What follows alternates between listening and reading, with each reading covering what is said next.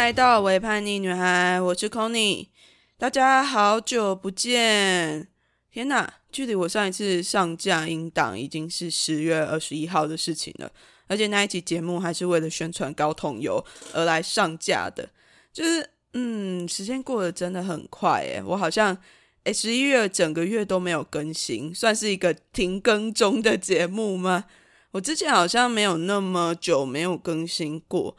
不过也是因为筹备高通油真的是非常非常花心力、花心思啦。就是我觉得之后可以再跟大家来分享一下。那今天这一集节目每月闲聊时间，因为我觉得好像很久没有做节目之后，要在开始做回节目的时候，需要找一些 tempo。我自己觉得那个 tempo 好像蛮重要的，就是嗯，需要找回一下录音的手感。手感好像还是讲话的那个感觉，但我觉得下半年就是二零二三年的下半年这一段时间呢，我其实接了非常非常多的演讲，然后也去讲了很多的东西。嗯，我觉得下半年对我自己来讲算是成长非常非常多的一年。我觉得好像这些东西也可以整理起来跟大家来分享，就是诶。这些过程到底是发生什么事的？那当然，除了在工作上面的一些比较有进展的部分呢，其实我自己在亲密关系上面也有了一些新的进展，也不算新的进展呢，就是经历了一些比较大一点的事情。我自己在想啊，说不定有机会就是找我的伴侣一起来。聊聊看，或者是在心爱拉拉队上面聊也是有机会啦。而心爱拉拉队最近也是努力的准备要复更了。哦，我必须要说，就除了在筹备考统游之外啊，我们性别教育研究所的所上哦，下学期的那个行程真的是满到炸，从一开学一直到十二月。前几天才刚结束的最后一个工作坊，那我自己身为所上的一员啊，我们也是帮了非常非常多的事情，然后哦，就是参加这些工作坊跟讲座，我自己的收获也还蛮多的。那找时间也就跟大家聊一聊咯，每次都说找时间，然后就好像把这些。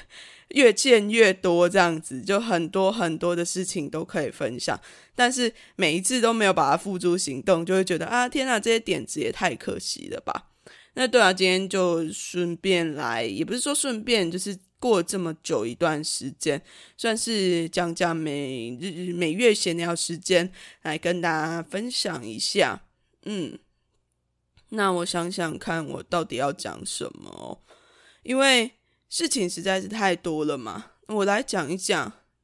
昨天，昨天我刚结束了一个智商，我来讲一下智商的这件事情好了。这可能是我自己平常在节目上面不太会讲的部分。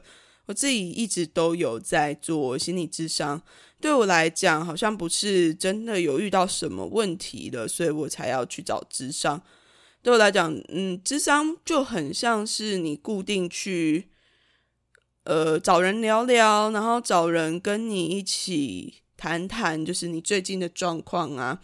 然后，甚至是对我来讲是有一个出口的，就是我可以有一个安心的空间去把我现在的感受把它讲出来，然后也可以去整理一下我自己的状况，不管是心理的状况，或者是我就是面对其他人的时候的一些状况，这样。那我前哎，昨天去智商，然后智商算是我今年最后一次智商了。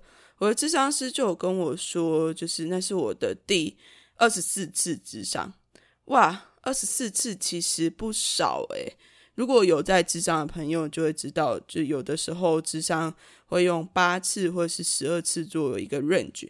那我自己就 run 了二十四次。那在这个二十四次的过程之中，应该是从年初一直到现在吧。在这个从年初一直到现在，智商师就跟我一起回顾了这一些过程。那我觉得他讲的这讲的东西让我蛮感动的，就是哎，好像不知不觉时间就这样过了，然后我也不知不觉就慢慢的长大了。那智商师其实，我觉得我一直以来对给智商师的感觉，应该都比较是一个很相对起来是稳定的状态，而且我常常会去思考或者是反思自己的内在。跟为什么我自己有这些反应，然后也会去思考自己情绪的来源等等的。那我觉得在这些过程里面呢，智商师好像就是另外一个角色。那个角色是他不会干涉你太多，但他会常常提醒你，就是哎，有一些事情。你自己没有注意到的，那智商师就会告诉你说：“哦，我看到的你是什么样子？从一个第三者的角度来看见我自己的反应。”那我觉得智商师给我的一个很好的回应是，他觉得我自己在亲密关系里面是一个很愿意给出爱，然后也可以很稳定的一个人。这件事情我其实不太。就在之前的亲密关系里面，比较难去感受到这件事情，而且，呃，我的智商啊，其实并不是从今年才开始的。我之前在澳洲的时候就已经有持续的在做线上的智商好一阵子了，应该有也是一年多吧。反正对我来讲，智商这件事情，它也不是呃，真的是有病看医生的那种概念。智商这件事情。对我来讲，它就是一个很日常的事情吧。如果我可以负担的话，然后如果我觉得呃我的时间或者是金钱上面可以负担的话，我就会去做智商。嗯，就比较没有那个病理化的走向了。所以说，嗯，对我来讲啊，到目前为止，呃，跟这个心理智商是我。讲了非常多关于亲密关系的事情，因为这个智商师他其实是一直陪着我，从还没有伴侣一直到有伴侣，然后一直有嗯 跟我一起经历过非常非常多的风风雨雨嘛。对，因为我前阵子亲密关系也经历过了蛮大的一个转折，然后这个转折是让我觉得我自己好像快要死掉的那种感觉，真的是。心痛到要死的那种感觉，那那感觉真的是太可怕了。有机会再跟大家分享。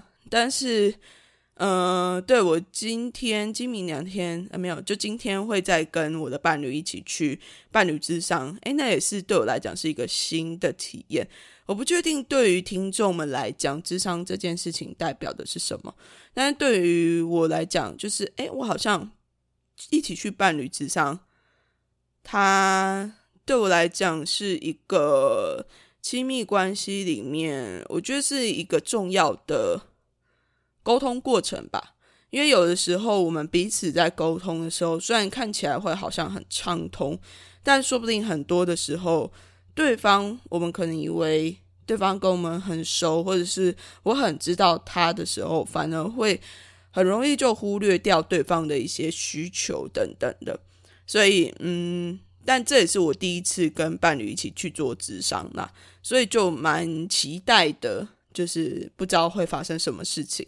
如果有什么样子的事情发生的话，之后再跟大家一起分享。那这是我最近的一些近况，好像没有讲到太多的故事。嗯，我最近比较接近是在一个休息吧，大休息的状态。可是啊，我自己觉得很有趣哦，就我处在大休息的状态的时候。我还是会一直想着，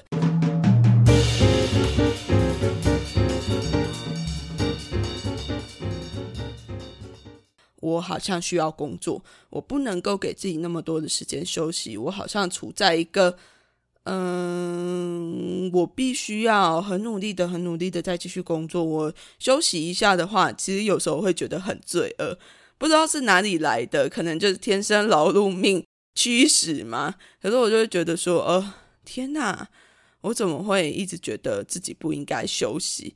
所以才会常常有那种十一月底的啊天哪，我快要死掉的那种状态出现，就是没有把自己逼到绝境，不会觉得 甘心的那种概念吗？但这真的不是很可取的，所以就大家还是尽量找时间休息。我自己也在很努力的学着要怎么让自己休息。那自己的呃近况就暂时先分享到这里好了。如果大家有什么休息的好方法的话，也欢迎大家跟我分享。